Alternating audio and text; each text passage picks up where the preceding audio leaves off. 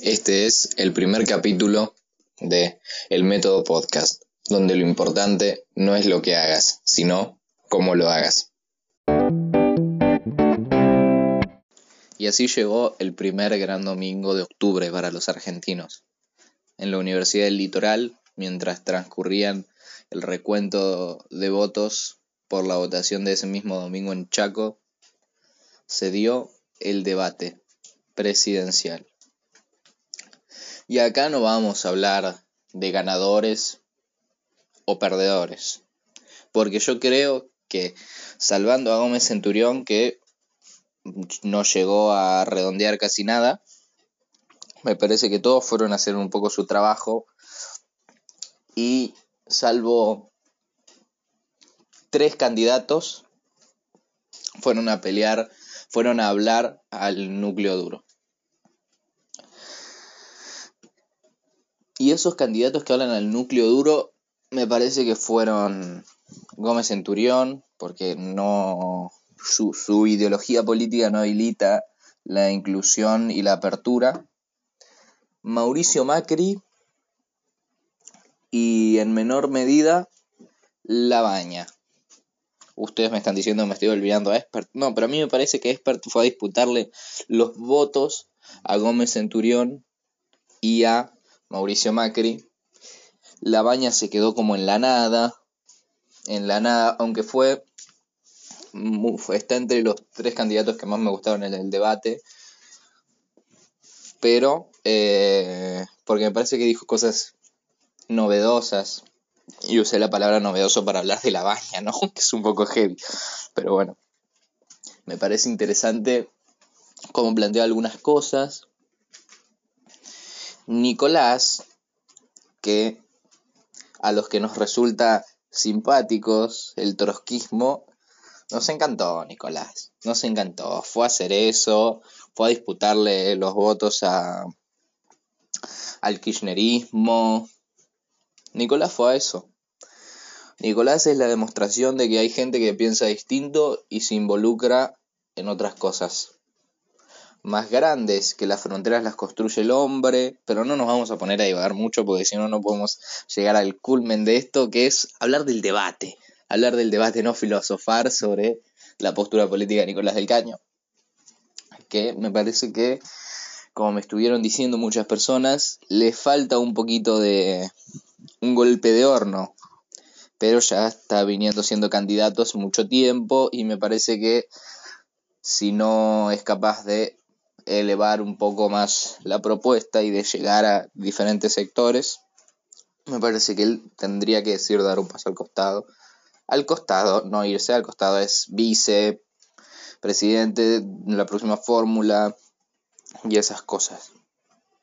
Y después estuvo un magistral, magistral, porque a mí me pareció magistral, futuro presidente de la nación.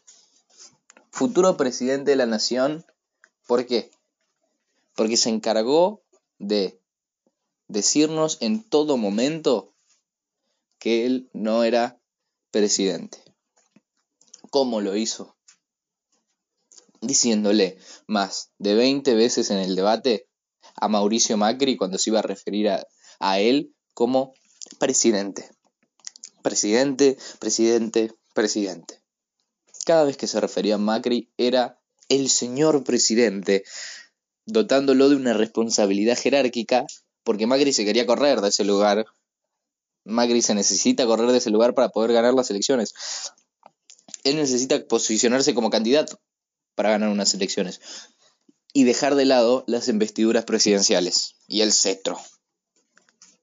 Cosa que él, a pesar de que muchos le critican, tiene que funcionar como presidente, puede ser que lo podemos criticar desde el lado ejecutivo, pero no desde el lado político. Desde el lado político es genial lo que está haciendo. No sé por quién está, estará siendo coacheado ahora, porque Durán Barba está no está ni en Ecuador, no está no sé dónde está, pero porque en Ecuador con esta situación del FMI Durán Barba no lo querrán ver mucho tampoco. Pero no está el gran Durán. no se sabe dónde está, está en paradero desconocido, está perdido. Y Mauricio cambió el coach. Cambió el coach. Y Mauricio en los debates, vos lo ves hablar en un debate y lo ves hablar en un discurso de él. Y a mí me da la sensación de que estoy escuchando a dos personas distintas. Y no porque lo que digan sea distinto, sino por cómo lo dicen. Hay una preparación en Mauricio para los debates, tanto para el 2015 como para este, excepcional. Excepcional. Me parece que al fonaudiólogo y al coach le tienen que mínimo regalar a cada uno una empresa de electricidad del país. Mira, mira lo que estoy diciendo. Porque es alucinante. Los candidatos más de derecha me parecieron muy antiderechos. Me parece que Espert no representa a la derecha liberal en materia de derechos humanos, sino representa la materia liberal nada más en términos monetarios y económicos. Y a mí, que soy usuario de la universidad pública, me chocó decir y hablar sobre el arancelamiento en las universidades poner como el foco en la meritocracia de nuevo, ¿no? Como, bueno, los que examen de ingreso y los que no aprueban, como que de entender que hay que echarlos de la universidad pública. Horrible todo, horrible. Y Gómez Centurión, que les quiero recordar a todas las mujeres, este es un mensaje muy importante para las mujeres, pueden ir a los chinos a comprar caramelos de misoprostol. Porque el aborto es tan fácil en este país que te tomas un caramelito de misoprostol y ya está. Ya está. No, a mí, a mí eh, eso me indignó un montón. Creo que fue lo que más me indignó del debate. ¿No? Como se cagan. Y no me estoy haciendo el aliadín, ni el aliado, ni nada, pero a mí hay, hay ciertas posturas que me indignan mucho más porque estás invisibilizando toda una lucha que solo Nicolás del Caño hable del encuentro plurinacional de mujeres que se dio en La Plata, que eran 200.000 mujeres como mínimo, están hablando entre 200.000 y 300.000 mujeres, un montón de mujeres reunidas en una ciudad, copando la ciudad, era algo imprevisto, y la verdad que escuchando hablar a la candidata del FIT, Miriam Bregman, ella decía que había un excelente focus group. Si alguno quería venir y tomarles nota de las reuniones que, que tenían, porque se hacen talleres, reuniones, debates, debates un poquito más picantes, supongo que habrá, que no se quedarán en esto de el dedito y el narcomenudeo, ¿no? Porque a mí hay, hay ciertas cosas que me hacen ruido, como que a mucha parte de la sociedad le haga más ruido un dedito que los, la inflación o la pobreza. Que Expert habló, Expert habló, Expert habló, lo digo tres veces para que quede claro que fue Expert quien dijo que la Argentina vivió un fenómeno de estancamiento en los últimos 20 años. Y yo no sé, estamos en 2018. A mí me parece que Argentina, desde el 98 al 18, hubo, hubo no hubo estancamiento, sino hubo caída en la economía. Que estancamiento es cuando las cosas siguen igual. Y si las cosas seguirían igual, habría menos pobres, ¿no? Pero bueno, no, hay, hay ciertas cosas que la derecha no, no quiere ver. Eso me chocó, fue una de las cosas más chocantes del debate. Después, la mirada de, de Nicolás, el minuto de silencio de Nicolás. Yo lo banco y no lo banco. ¿Por qué? Porque es candidato para Argentina. Debería usarlo para hablar de Argentina. Y otro, porque tenemos una situación bastante similar a la de Ecuador, y acá no se ha visibilizado la lucha de los indígenas como se ha hecho en Ecuador. Y me parece bastante, bastante rebuscado, bastante... No sé, la crítica ahí es muy como...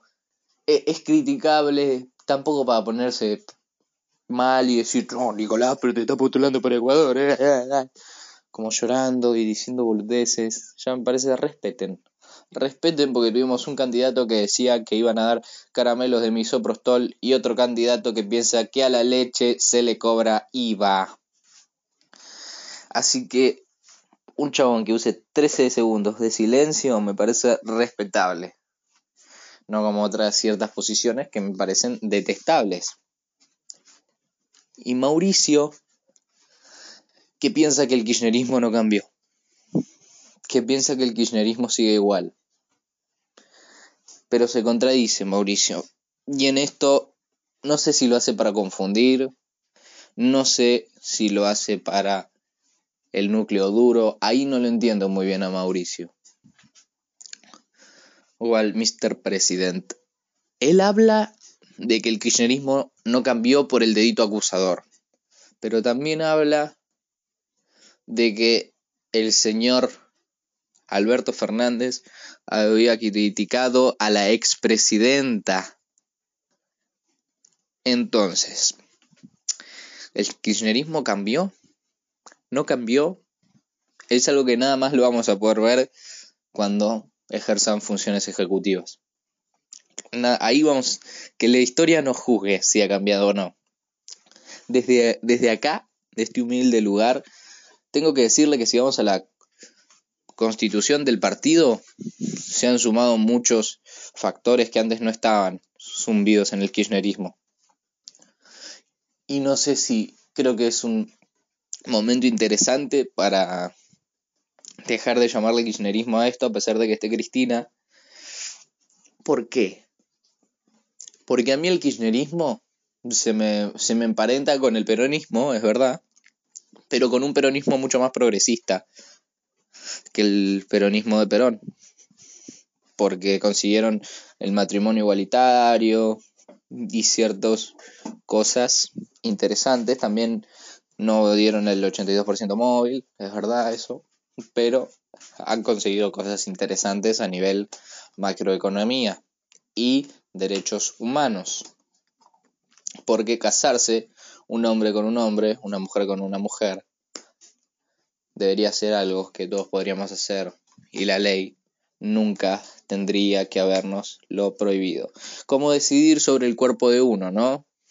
Me parece que acá se nos sale la hilacha de progres, pero hay ciertas cosas que decidir sobre el cuerpo de uno, uno tiene que poder, yo si quiero mañana me tengo que poder tomar una cerveza, tomar agua, fumarme un porro y abortar.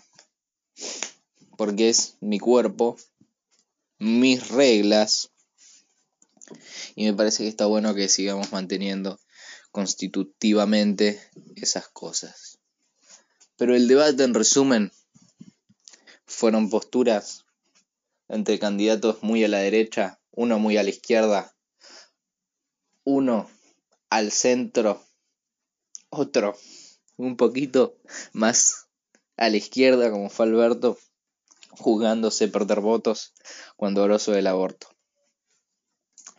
Y me parece que el debate dejó muchas cosas interesantes, pero también no, porque estaría bueno que empecemos a, a cuestionar para los próximos años, porque ya para el debate que viene no sé si lo vamos a poder hacer, cuestionar el armado del debate.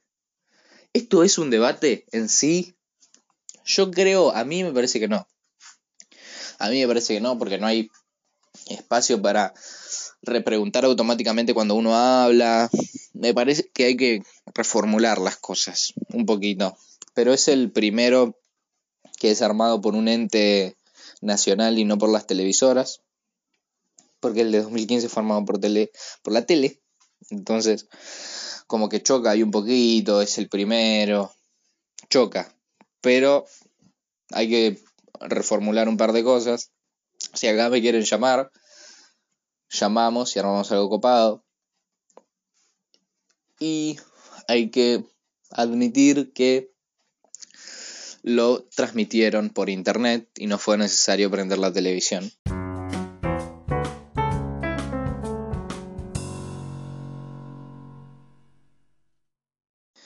Queremos mandar un saludo a toda la gente que nos está escuchando desde Cataluña, Barcelona, diciéndole y mandándole mucha fuerza por la represión que hubo estos días, por los presos políticos y mucha fuerza para los independentistas de Cataluña.